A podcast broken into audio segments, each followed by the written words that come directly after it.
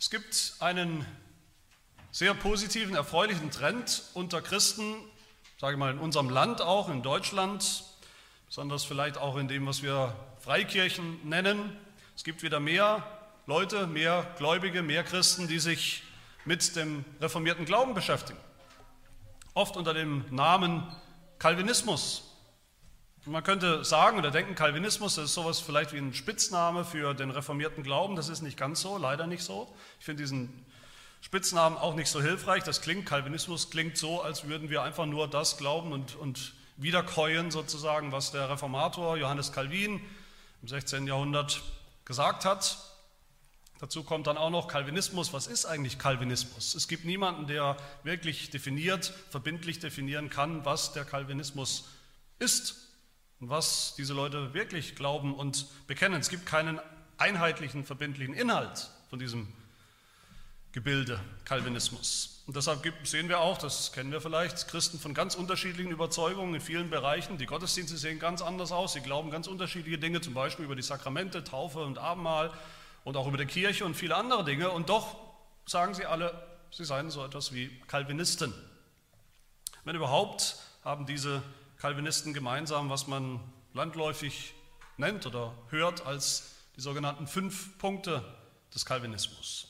Also fünf Lehren, fünf Grundüberzeugungen darüber, wie Gott rettet, was das Evangelium ist, wie Gott Sünder rettet.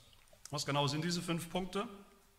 Der erste ist, die erste Überzeugung ist, dass alle Menschen Sünder sind und zwar so Sünder sind, Sünder durch und durch, dass sie überhaupt nichts tun oder beitragen können zu ihrer eigenen Rettung. Nichts. Nicht mal den kleinsten Anfang, nicht mal die Initialzündung, nicht mal eine Entscheidung für Jesus. Gar nichts. Und der zweite Punkt von diesen fünf ist, dass Gott manche Menschen zur Erlösung auserwählt hat, vor Anfang der Zeit und gleichzeitig dann andere Menschen eben nicht auserwählt hat, übergeht, verworfen hat.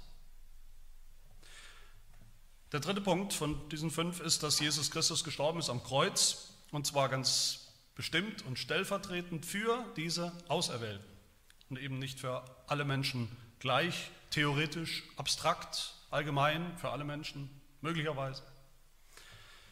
Und der vierte von diesen Punkten ist, dass wenn Gott einen Menschen zu sich ziehen will im Evangelium und lösen will, ihm seine Gnade schenken will, dann ist das kein reines Angebot. Wenn Gott so einen Menschen zu sich zieht, dann wird dieser Mensch diesem Ziehen und diesem Ruf Gottes nicht widerstehen. Er wird es nicht. Er wird nicht widerstehen. Er kann nicht widerstehen, sondern er kommt und er folgt und er hört und er glaubt. Und der fünfte und letzte Punkt ist, dass die, die einmal so gläubig geworden sind, Christen geworden sind, dass die auch absolut sicher dabei bleiben beim Glauben, glauben werden bis zum letzten Tag ihres Lebens. Das heißt, dass sie auch ankommen, dass sie auch im Himmel ankommen eines Tages. Das sind die sogenannten fünf Punkte des Calvinismus. Und, und, natürlich ist es ein großer Irrtum, wenn wir denken, diese fünf Punkte, das sei sozusagen der reformierte Glaube. Der reformierte Glaube ist viel vielfältiger und, und tiefer und, und breiter und, und ausführlicher. Gerade was so Dinge angeht wie, was ist die Kirche und was sind die Sakramente und viele andere Dinge mehr. Aber nachdem ich das jetzt gesagt habe, heißt das noch lange nicht, dass diese fünf Punkte eben nicht richtig oder biblisch oder hilfreich sind oder sogar falsch sind.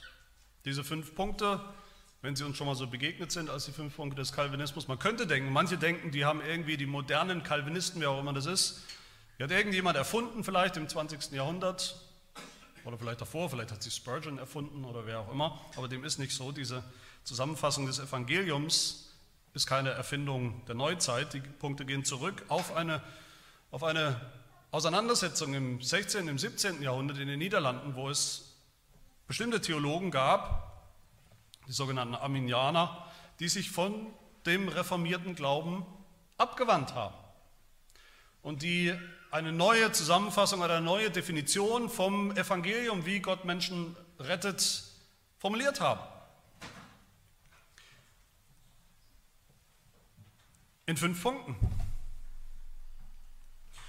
Und die Reformierten haben damals gesagt, haben damals geantwortet und haben gesagt, das, was ihr da lehrt, diese fünf Punkte sind eigentlich fünf Irrlehren und nichts anderes. Das ist nicht der biblische Glaube, das biblische Evangelium. Und die Reformierten haben dann geantwortet, wieder in, in fünf Punkten. Und diese fünf Punkte finden wir in einem unserer reformierten Bekenntnisse. In einem. Das ist nicht das ganze Bekenntnis, aber eines unserer Bekenntnisse, nämlich die sogenannte Dortrechter Lehrregel. Fünf Punkte, wie Gott Sünder gnädiges, Sündern gnädiges und Sünder rettet. Das heißt, diese fünf Punkte, das ist nicht der ganze reformierte Glaube, das ist nicht der ganze biblische Glaube, aber diese Punkte sind hilfreich, soweit sie gehen und gut und biblisch. Wir finden sie in der Bibel, wir finden sie im Alten Testament, wir finden sie im Neuen Testament, wir finden sie auch eben vielleicht überraschenderweise in Johannes Kapitel 10. Alle zusammen, wenn wir genau hinschauen. Und das wollen wir uns auch anschauen. Natürlich wird dazu auch die Dortrichter Lehrregel, wollen wir sie zu Wort kommen lassen. Und wenn man sich mal diese fünf Punkte sozusagen auf einem Zeitstrahl, ihr kennt das vielleicht noch aus der Schule, ein Zeitstrahl, wo man sich bestimmte Dinge einträgt, diese fünf Dinge, dann, dann ist der allererste Punkt, da beginnen wir sozusagen in der Ewigkeit, die zurückliegt. Das können wir uns nicht vorstellen, aber das ist so. In der Ewigkeit, in einer zurückliegenden Ewigkeit, wo wir noch überhaupt nicht da waren, wo noch kein Mensch da war, da beginnen wir. Da beginnt schon das Evangelium, da beginnt schon Gottes Plan, sein strategischer Plan, Menschen wie uns zu retten und zu erlösen. Nämlich bei der Erwählung, das ist mein erster Punkt, die Erwählung der Schafe. Johannes 10 ist ein wichtiges und bekanntes Kapitel, ein Lieblingskapitel von vielen Christen, aber ich merke immer wieder, wir verstehen nur wirklich, worum es da geht, wenn wir genau hinschauen, genau sehen, um wen es da geht. Wer genau ist der gute Hirte, dieser gute Hirte? Im, im, Im Kontrast zu den bösen Hirten oder den weniger guten Hirten, und wer genau sind die Schafe, um die es hier geht. Wenn wir das nicht verstehen, dann verstehen wir das ganze Kapitel nicht, die ganze wichtige Aussage hier. Und da geht es nämlich schon los mit den Missverständnissen. Viele Christen, ich würde sagen vielleicht die meisten in unserem Land, denken, naja, Schafe, die Schafe, von denen hier die Rede ist, Schafe sind eben alle Menschen, die glauben. Wer sich irgendwann entscheidet für Jesus, so denken viele, wer sich irgendwann entscheidet zu glauben, der ist eben dann ein Schaf. Und weil es noch nicht so klar ist, niemand weiß das, weil noch nicht klar ist, wer sich morgen vielleicht für Jesus entscheiden wird oder übermorgen, wer glauben wird, deshalb ist auch nicht, noch lange nicht definiert, wer die Schafe sind. Das ändert sich ja ständig. Menschen fangen an zu glauben, andere hören wieder auf zu glauben. Man weiß nicht genau, wer diese Schafe sind. Das ist alles offen. Potenziell sind alle Menschen Schafe. Jeder könnte ja plötzlich glauben. Es kann ja sein, dass sich jeder erdenkliche Mensch noch eben irgendwann bekehrt und anfängt zu glauben. Und dann ist er ein Schaf von heute auf morgen.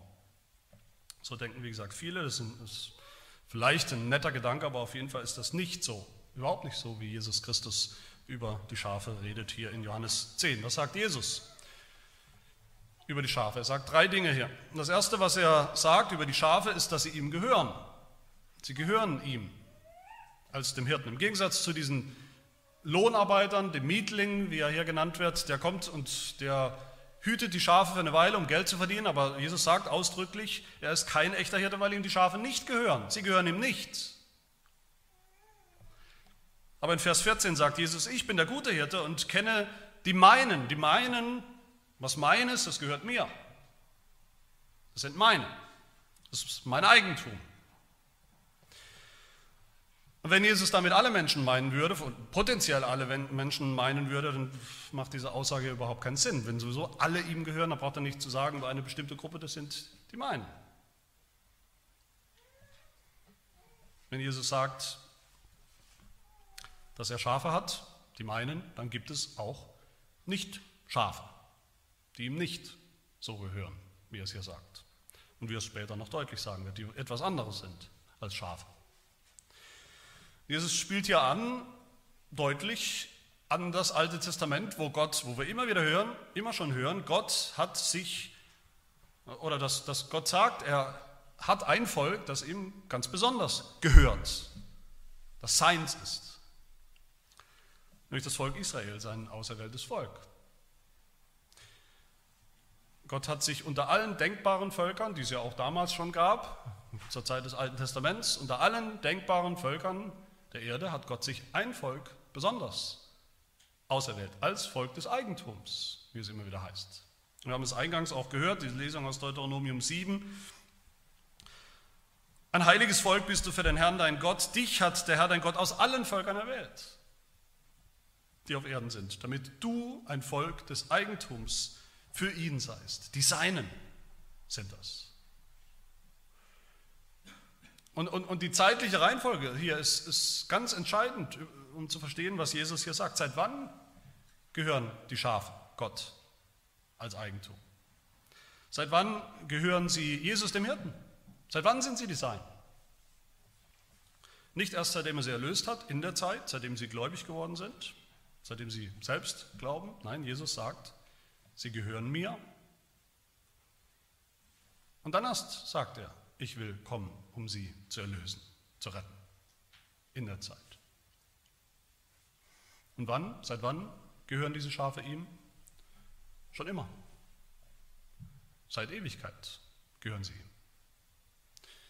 Schafe gehören Jesus, dem Hirten, seitdem Gott, der Vater, sie ihm gegeben hat. Vers 29, mein Vater, der sie mir gegeben hat, diese Schafe.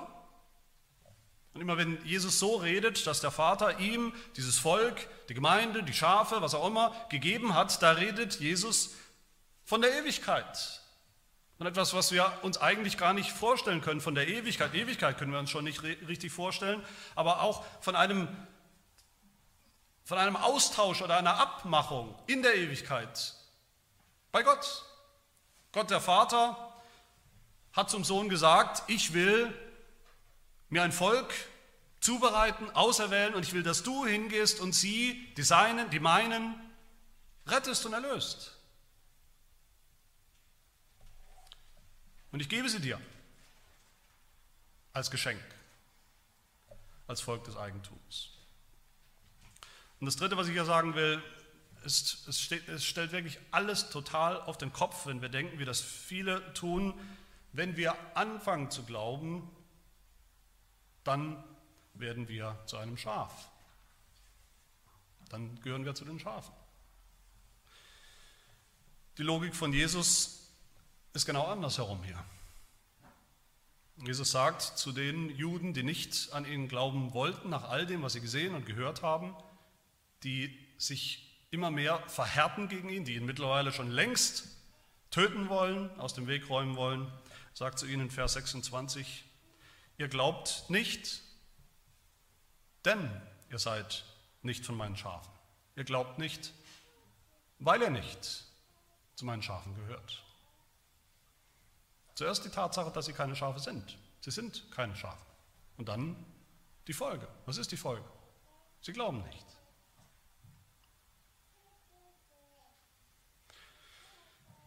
Dieses, dieser Gedanke von der Erwählung ist so entscheidend, so wichtig, damit wir das Evangelium richtig verstehen.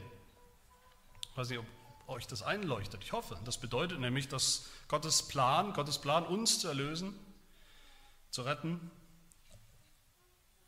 Sünder zu erlösen, zu erretten, dieser Plan, dieser strategische Plan Gottes fängt schon an das Evangelium fängt schon an, bevor wir irgendetwas getan haben, bevor wir irgendetwas Böses oder Gutes getan haben, bevor wir geboren waren überhaupt, bevor wir uns für irgendetwas entschieden haben. Gott ist uns immer voraus mit seiner Gnade. Das Evangelium beginnt, bevor wir irgendetwas getan oder entschieden haben. Das finden wir natürlich in unserer Lehrregel, wie gesagt, in, in, dem, in dem entsprechenden Punkt natürlich über die Erwählung. Da heißt es, dass in der Zeit, also heute oder morgen oder gestern, wann auch immer, in dieser Zeit, in der wir leben, dass in der Zeit manche mit Glauben beschenkt werden und andere nicht, geht aus Gottes ewigem Ratschluss hervor. Nach diesem Ratschluss erweicht er gnädig die Herzen der Auserwählten, auch wenn sie noch so hart sind, und führt sie zum Glauben. Die Nicht-Auserwählten aber überlässt er nach seinem gerechten Urteil ihrer Bosheit und Verhärtung. Und in Ewigkeit, in der Ewigkeit hat er das schon so getan und entschieden. Schafe machen sich nicht selbst zu Schafen. Wenn sie anfangen zu glauben, durch einen Willensakt oder eine Entscheidung, sie glauben, weil sie schon immer Schafe sind. Weil Gott sie auserwählt hat in Ewigkeit, dass sie zu seiner Herde gehören. Wenn wir heute glauben, wenn du heute glaubst, dass wir heute glauben, das ist das sichere Zeichen, dass wir zu diesem auserwählten Volk gehören, zu Gottes Eigentum, seit Ewigkeiten. Das ist eine wichtige Grundlage des Evangeliums, die wir nicht preisgeben wollen, preisgeben dürfen. Der zweite Punkt ist der Tod des Hirten für die Schafe, von dem wir schon gehört haben, von dem wir viel hören, auch in diesem Kapitel. Wie gesagt, Gott der Vater hat das so geplant, in der Ewigkeit schon geplant. Ich will mir ein Volk erretten, erlösen aus all den Sündern der Welt. Mein auserwähltes Volk, die meinen. Und der Sohn hat zum Vater gesagt, ich will gehen, sende mich, ich gehe hin. Ich will es vollbringen. Ich will gehen, um für sie zu sterben. Das ist der Plan, den Gott, der Vater, der Sohn und der Heilige Geist, den sie geschmiedet haben, der eine Gott geschmiedet hat in Ewigkeit und den Jesus erfüllt hat, erfüllen sollte, dann in der Zeit, als er Mensch geworden ist, als er gekommen ist, um zu sterben, mit dem einen wirklichen Ziel, nämlich zu sterben am Kreuz. Das war sein Auftrag, sagt Jesus hier in diesem Text. Wir sagen Vers 18, sein Leben zu lassen, zu sterben, das ist der Auftrag, den Gott ihm gegeben hat, den er von seinem Vater empfangen hat. Und er sagt ganz klar, was dieser Auftrag ist in Vers 11, ich bin der gute Hirte, der gute Hirte lässt sein Leben für die Schafe. Und wir wissen jetzt hoffentlich, was das bedeutet für die Schafe. Die Schafe sind nicht alle Menschen, die Schafe sind nicht potenziell jeder erdenkliche Mensch, der jemals gelebt hat, jemals leben wird. Die Schafe sind die, die Gott auserwählt hat, im Gegensatz zu den anderen, im Gegensatz zu den Böcken, die er nicht erwählt hat, die er verworfen hat und verwerfen wird am Ende im Gericht. Was bedeutet der Tod Jesu? Was bedeutet, dass Jesus sterben wird oder gestorben ist als guter Hirte? Das bedeutet, dass er sein Leben nicht gelassen hat für alle Menschen, sondern nur für die Schafe, wie er selbst ja hier sagt.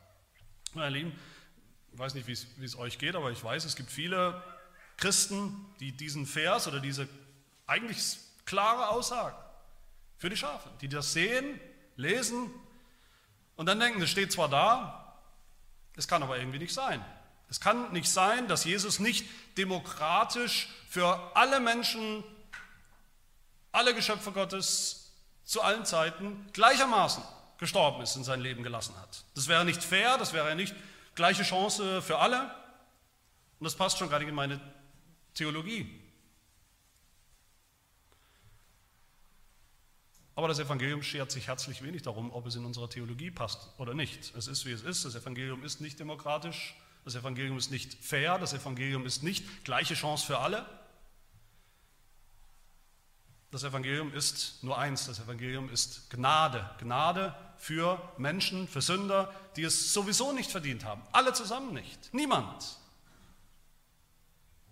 Die Böcke haben es nicht verdient, erlöst, gerettet zu werden, dass Jesus für sie stirbt. Aber die Schafe haben es auch nicht verdient, dass Jesus für sie stirbt.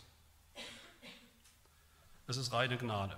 Einfach, weil Gott sich ein Volk erlösen wollte und weil der Hirte sein Leben lassen wollte für die Schafe. Für sie allein, aus, aus reiner, schierer, purer, unverständlicher Gnade. Jesus ist nicht für alle Menschen gestorben und, und, und wir entscheiden jetzt, ob uns vielleicht sein Tod gilt oder nicht. Wir entscheiden das, indem wir eben glauben oder nicht.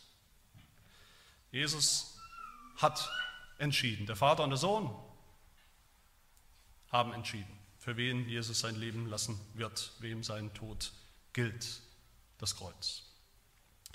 In der Offenbarung, Offenbarung des Johannes gibt es einen spannenden Vers, Offenbarung 13, Vers 8, dass die Rede von dem Lamm Jesus er ist nicht nur der Hirte, er ist gleichzeitig auch das Lamm, das Lamm Gottes.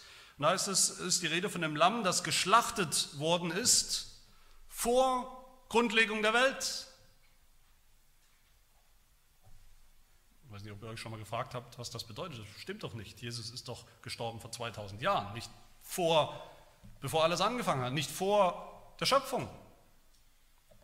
Doch, was Gottes ewigen Plan Auftrag angeht, ist Jesus schon gewissermaßen vor der Schöpfung, vor der Zeit geschlachtet worden, im Plan Gottes. Und für wen? Die Offenbarung sagt weiter, nämlich für die, deren Namen in das Buch des Lebens geschrieben sind, von Ewigkeit her. Nicht irgendwann in 2020 oder, oder 17 oder, oder 25, von Ewigkeit her sind die Namen derer aufgeschrieben, für die er sein Leben lässt oder gelassen hat. Auch das finden wir in unserer Lehrregel natürlich, diesen zweiten Punkt. Da heißt es, es war der völlig freie Entschluss Gottes des Vaters, sein gnädiger Wille und seine Absicht, die belebende und rettende Kraft des kostbaren Todes seines Sohns, seines Sohnes an allen Erwählten zu erweisen. Ihnen allein schenkt er den Glauben, der rechtfertigt. Sie führt er unfehlbar zum Heil. Das bedeutet, Gott wollte, dass Christus durch das Blut des Kreuzes all diejenigen und sie allein wirksam erlöst, die von Ewigkeit zum Heil erwählt und der Vater ihm gegeben hat. Wie wir es hier lesen. Die Erwählten, die der Vater seinem Sohn gegeben hat vor Grundlegung der Welt. Sein Blut für die Erwählten, das ist das Evangelium. Und meine Lieben, das ist natürlich auch die Botschaft des, des Abendmahls, des Herrnmahls, das wir gleich miteinander feiern werden. Sein Blut, das Blut Jesu am Kreuz für die Seinen, für sein Volk, das Volk des Eigentums, für die Erwählten, damit sie auch wirklich gerettet werden. Und der dritte Punkt von diesen fünfen ist die Sündhaftigkeit der Schafe. Dass die Schafe, um die es hier geht, von denen Jesus redet, bevor wir da irgendwas anderes denken, wenn wir an Erwählte denken, es geht um Sünder. Nicht um besonders tolle Menschen. Nicht um die Creme de la Creme der Menschheit. Wo finden wir das in unserem Text? Das finden wir schon allein im Bild von den Schafen. Das habe ich auch schon mal gesagt. Jesus beschreibt uns als Schafe und er will uns damit kein Kompliment machen, wie toll wir sind. Da hätte er vielleicht eine andere Tierart genommen, aber wir sind Schafe. Und er sagt uns, wir sind als Schafe in diesem Bild, wir sind eingesperrt in einem Schafstall. Wir sind eingesperrt in diesem Schafstall. So sehr ist das ein Problem, dass einer kommen muss, um die Tür aufzumachen, um uns in die Freiheit, ans Licht und an die Luft, auf die Weide zu führen. Wir sind gefangen in der Sünde. Sklaven der Sünde. Nur wenn einer kommt, ein Erlöser, ein Befreier, und der uns die Tür aufmacht, aufmachen kann, finden wir die Freiheit und werden wir gerettet, sagt Jesus. Wir sind verlorene Schafe, sagt Jesus. Und nicht alles in Ordnung mit uns. Wir sind Menschen, die in die Irre gegangen sind, wie Schafe. Und die verloren sind, wenn nicht ein Retter kommt und uns führt und leitet. Schafe sind aber noch mehr. Sie sind ihr Zustand sogar noch schlimmer. Sie sind nämlich tot in ihren Sünden. Warum sollte Jesus sagen, hier, wie er es hier tut, ich lasse mein Leben für die Schafe, wenn es nicht absolut notwendig wäre? Ist ja nicht so, als hätte Jesus nichts Besseres zu tun gehabt, als am Kreuz zu sterben. Warum sollte er das sagen, wenn es nicht absolut nötig wäre? Aber das war es, absolut nötig. Das ist es.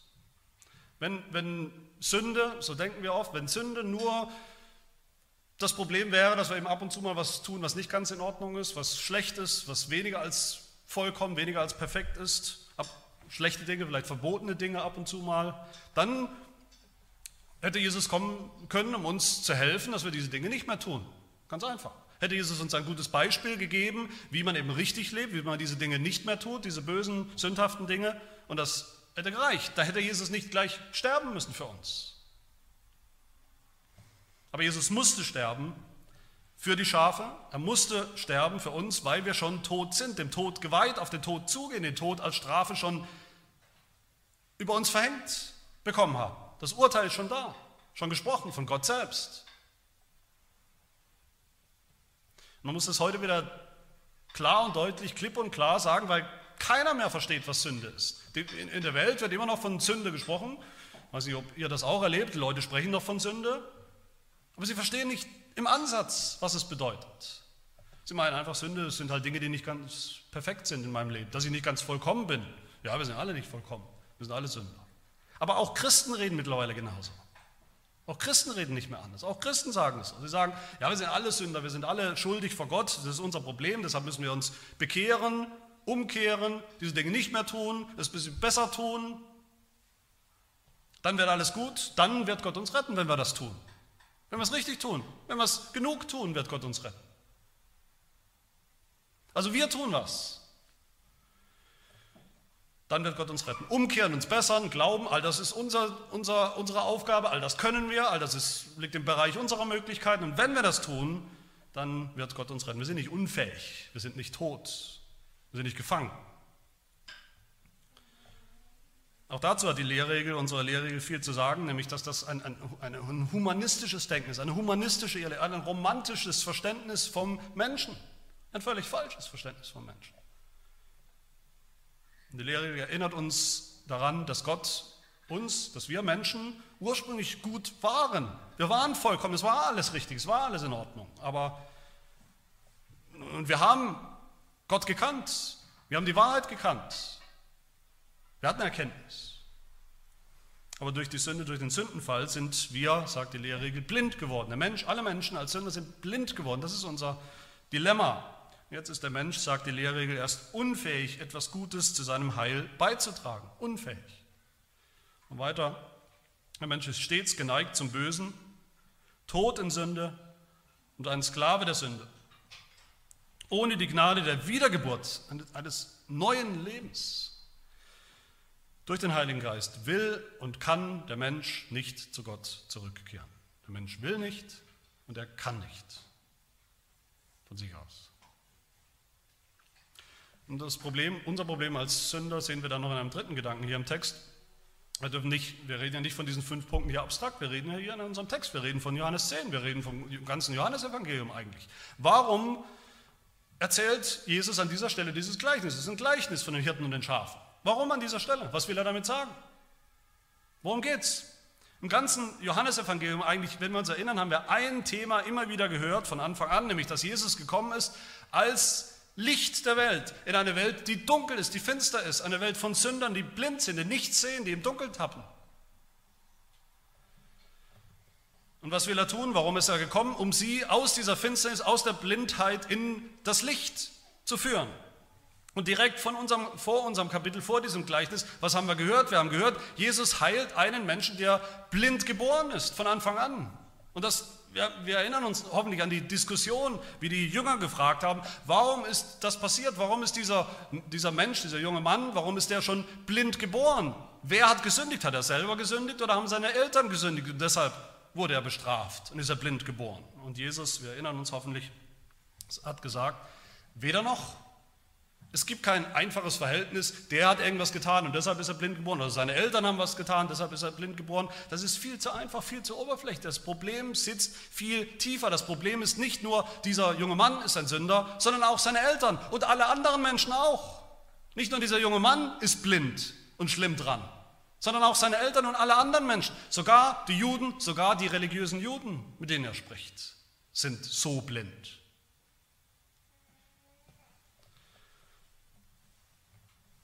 Und Jesus hat diesen einen Menschen, diesen Blindgeborenen, geheilt als Zeichen, um zu zeigen, dass er der Messias ist, dass er derjenige ist, der gekommen ist, um genau das zu tun. Blinde Sünder, blinde Schafe sehend zu machen.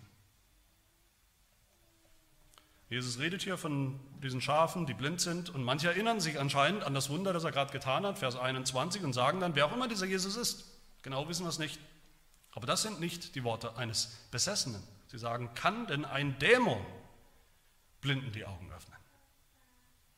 Das geht nicht, aber Jesus tut das. Er öffnet Blinden die Augen. Kann dieser gute Hirte das tun? Kann dieser gute Hirte blinden Schafen, Sündern die Augen öffnen? Und wenn ja, wie? Und das ist unser vierter Punkt, nämlich Gnade, unwiderstehliche Gnade für die Schafe. Schafe sind ein Bild für uns, als Sünder. Sünder, die blind sind, geistlich tot, die in die Irre gegangen sind, die harte, bockige, steinerne Herzen haben, Herzen, die nicht glauben wollen,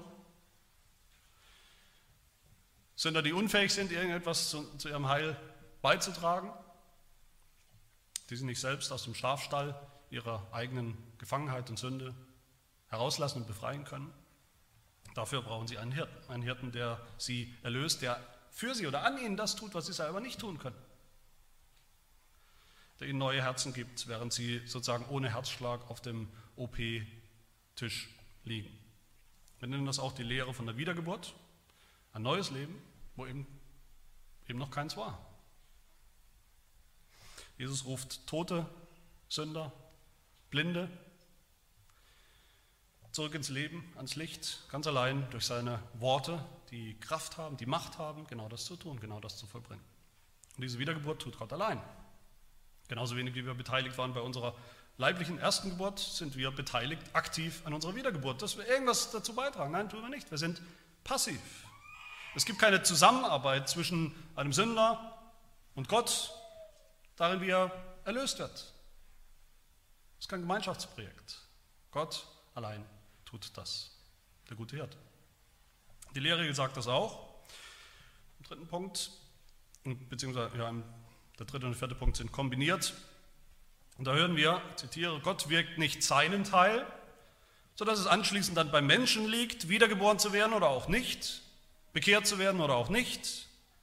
Sie ist eine völlig übernatürliche, äußerst mächtige und gleichzeitig sehr angenehme, wunderbare, geheimnisvolle und unaussprechliche Wirkung, die nicht kleiner oder geringer ist als die Schöpfung selbst und als die Auferweckung der Toten. Alle, in deren Herzen Gott auf diese wunderbare Art wirkt, werden auch ganz sicher unfehlbar und wirkungsvoll wiedergeboren und glauben auch tatsächlich und ich füge hinzu, niemand steht da und sagt, ich will das nicht. Niemand widersteht dann mehr. Das ist natürlich irgendwie logisch, denke ich, oder, oder nachvollziehbar, auch wenn es falsch ist. Dieselben Christen, die immer wieder betonen wollen, immer wieder sicherstellen wollen, dass es doch der Mensch ist, der Sünder, der sich für Jesus entscheiden muss, der sich für Jesus entscheiden kann. Das kann er eben, weil er nicht so schlimm ist. Nichts ein Sünder ist durch und durch. Aus eigenem Vermögen kann er das. Dass dieselben Menschen, dieselben Christen dann natürlich auch sagen, ja, Wiedergeburt ist schön und gut, das brauchen wir, Gnade ist auch schön und gut, das brauchen wir, aber der Mensch kann doch immer noch entscheiden, muss doch immer noch entscheiden, ob er sich für dieses Wirken Gottes öffnen will oder nicht. Ob er an diesem Punkt widerstehen will oder nicht, ob er die Tür, das Türchen zu seinem Herzen aufmacht oder nicht. Die Arminianer, gegen die diese Lehrregel damals formuliert wurde und die es heute immer noch gibt, die haben geglaubt und gesagt, wie uns das sicherlich bekannt vorkommt, und es wird zitiert in der Lehrregel, der Mensch, ich zitiere, ihre Ansicht, die Ansicht der Arminianer, der Mensch kann Gott und dem Heiligen Geist, der seine Wiedergeburt bewirken will, widerstehen. Und widersteht auch oft, sodass es seine Wiedergeburt verhindern kann. Und so bleibt es in seiner Gewalt, wiedergeboren zu werden oder auch nicht.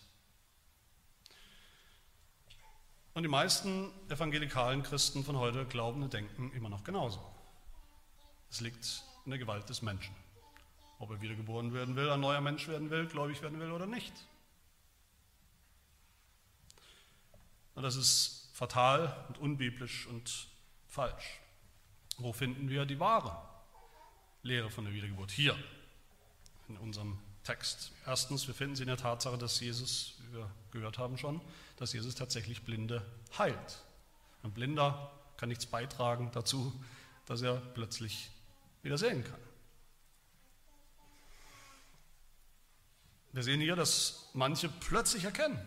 Etwas, was sie vorher nicht gesehen haben. Vorher waren sie blind, mit Blindheit geschlagen, plötzlich erkennen sie was. Sie erkennen plötzlich zumindest, dass Jesus der Messias sein muss. Vers 21.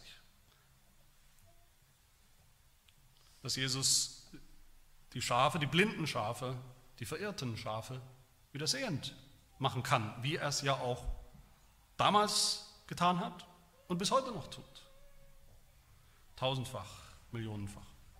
Wir sehen diese Lehre auch darin, wie Jesus sagt, die Schafe hören. Nicht nur sie sehen, sondern sie hören auch die Stimme des Hirten.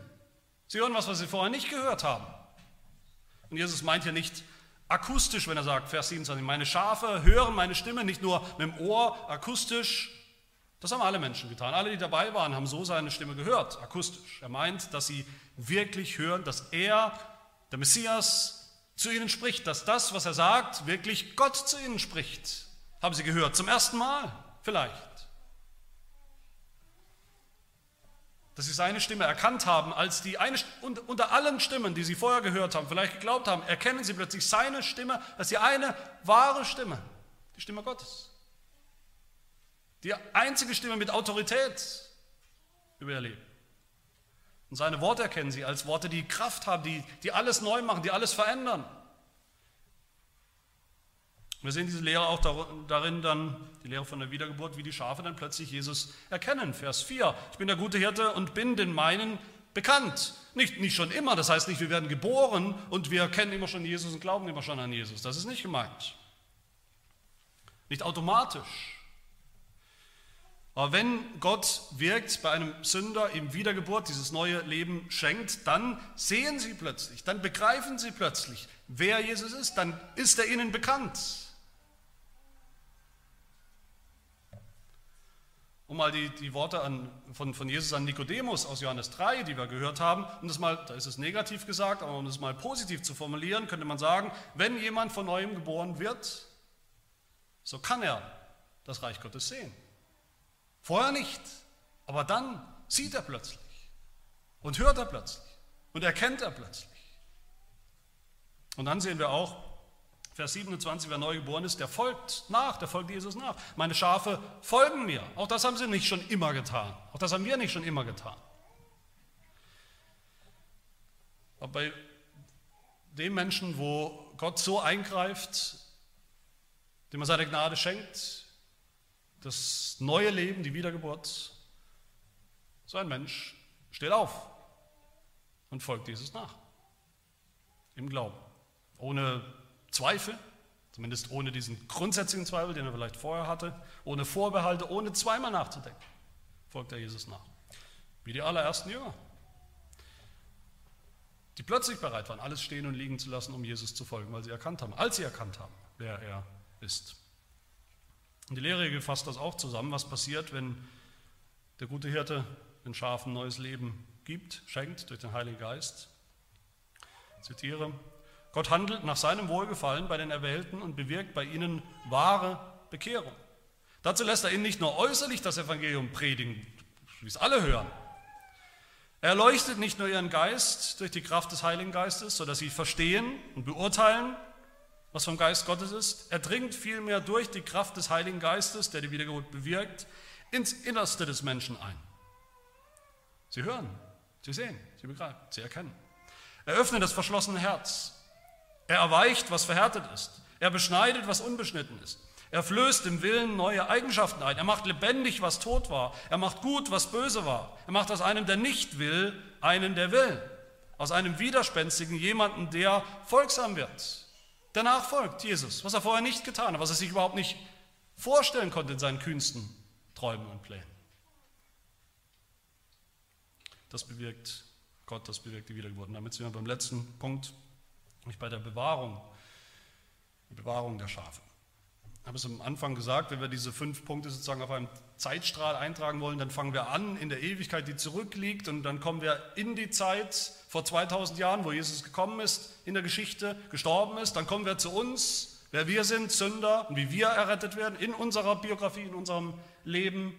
Und dann bleibt eigentlich nur noch eins, nämlich die Frage, es stellt sich am Ende die Frage, oder wir stellen uns sicherlich manchmal die Frage, woher weiß ich, dass ich auch nächstes Jahr noch Christ sein werde, gläubig sein. Was heißt nächstes Jahr? Woher weiß ich, dass ich nächste Woche noch bin? Woher weiß ich, dass ich morgen noch aufwache und es noch bin? Dass nicht alles anders ist. Woher, woher weiß ich, dass ich nicht in fünf Jahren meinen Glauben aufgebe, aus lauter Frust vielleicht, aus lauter Frust, dass sich so wenig tut in meinem Leben, so wenig verändert in meinem Leben, weil es so schwer ist, weil es so viel Druck gibt von außen, Druck von der Welt, Versuchungen von der Welt. Alles ist so schwer und ich gebe vielleicht alles auf. Gibt es eine Sicherheit? Gibt es eine, irgendeine Gewissheit im, im Glauben? dass ich dabei bleibe, dabei bleiben werde bis zum Schluss.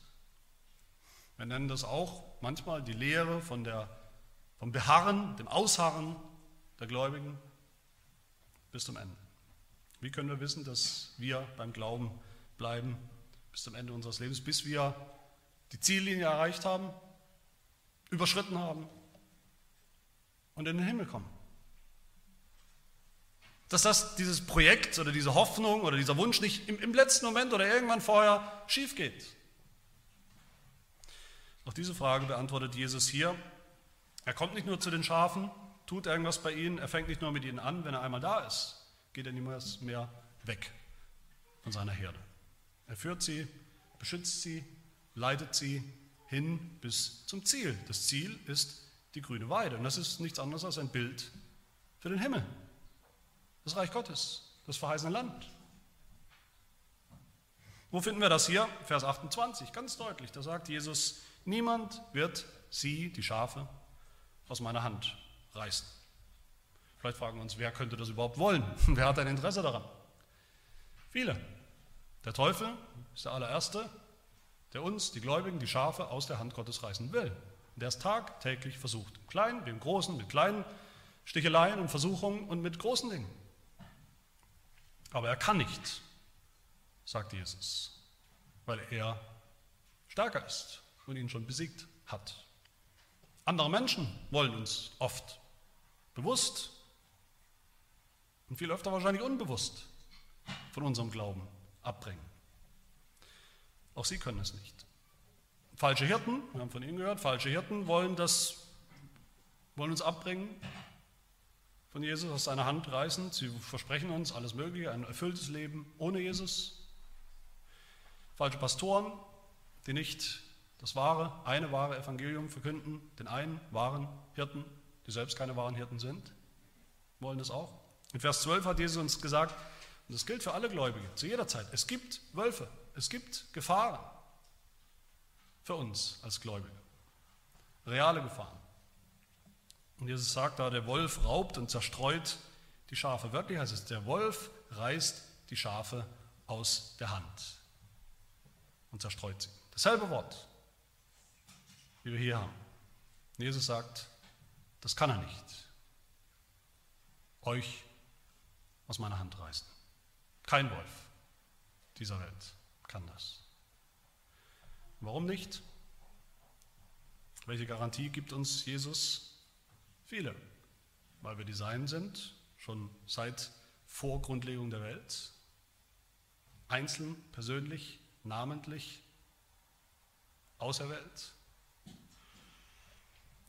in ein Buch geschrieben, namentlich, aus dem keiner, kein Name wieder herausgetilgt wird, der Auserwählten, weil er schon gekommen ist, sein Leben gelassen hat, persönlich, namentlich, für jedes einzelne seiner Schafe, weil sein Blut nicht einfach wirkungslos werden kann,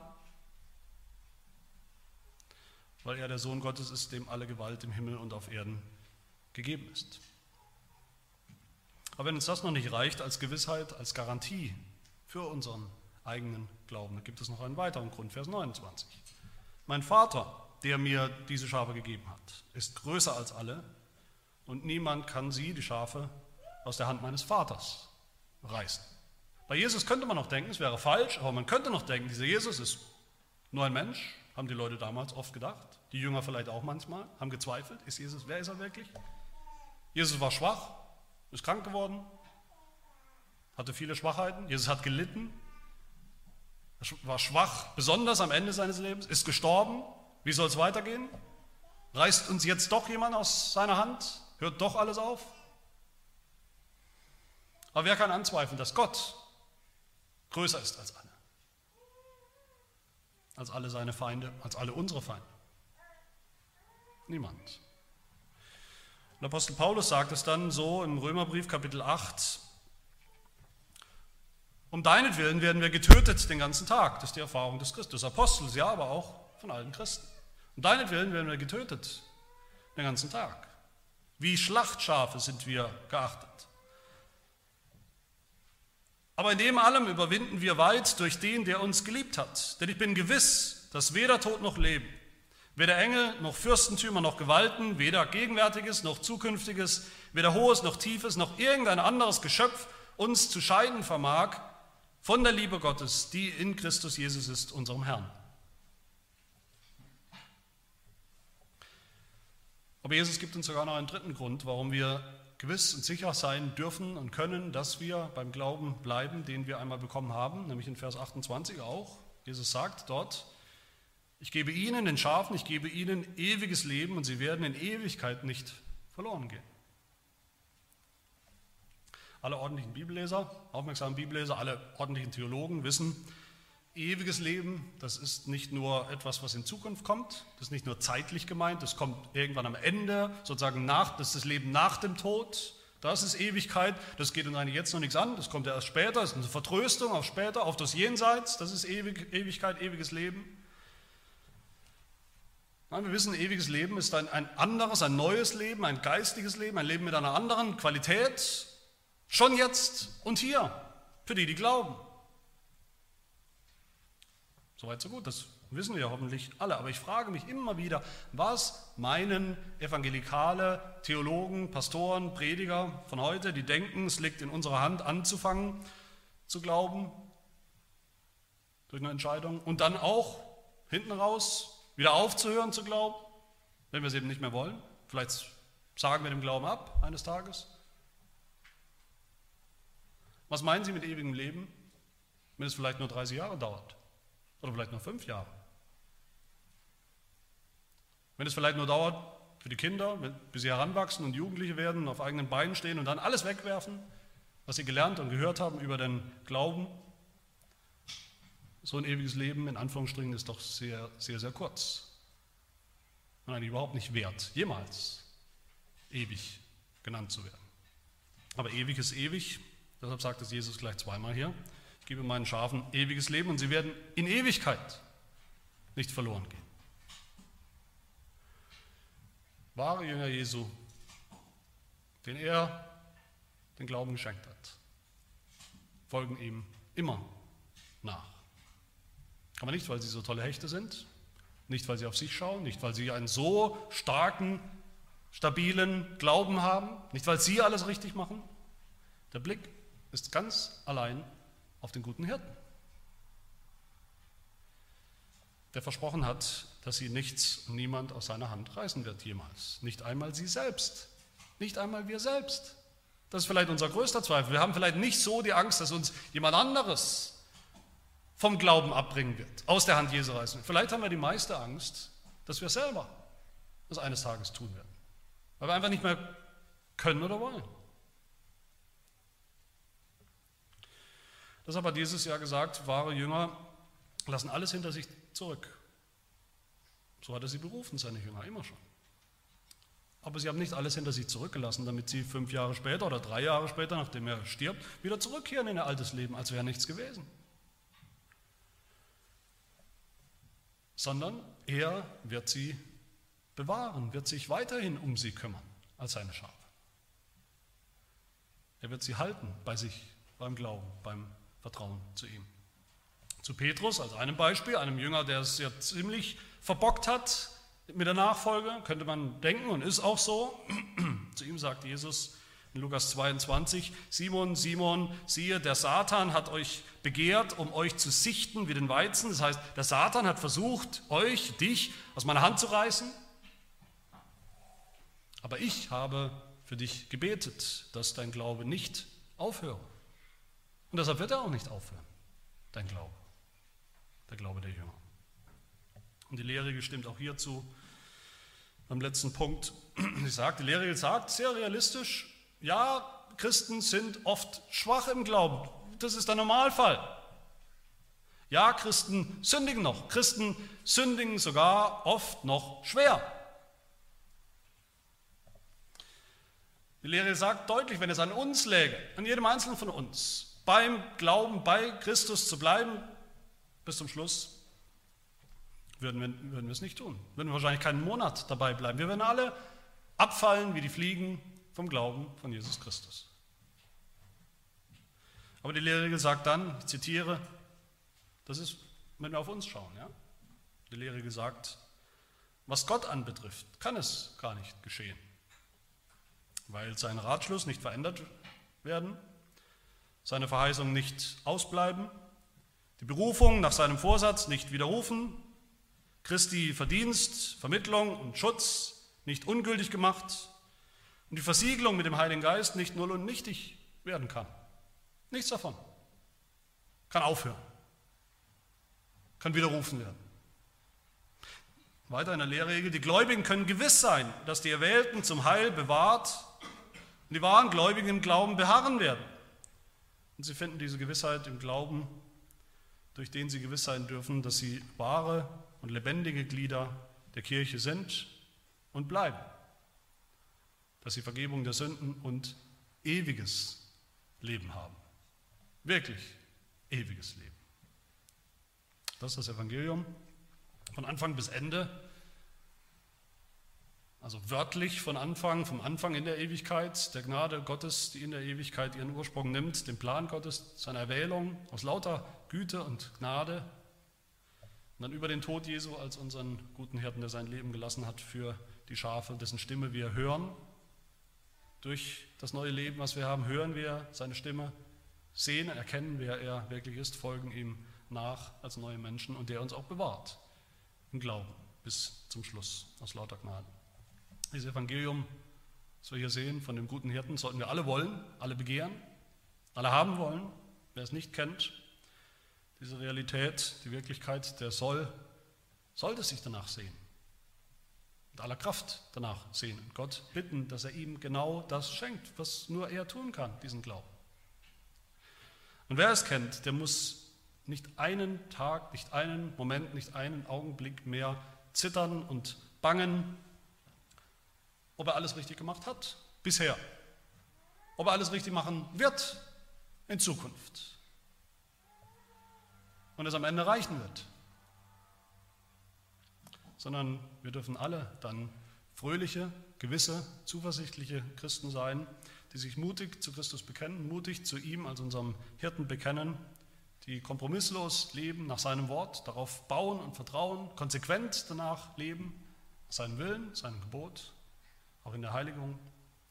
Der darf gewiss sein, wie es unser, unsere Lehrregel sagt, der darf gewiss glauben, dass er ein wahres und lebendiges Glied der Kirche ist und bleibt, dass er Vergebung der Sünden und ewiges Leben hat, ein für allemal.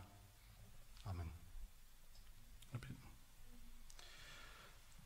Ja, unser Gott, wir danken dir für deinen wunderbaren, oft für uns unfassbaren, souveränen Plan, deinen guten Plan, den du gefasst hast,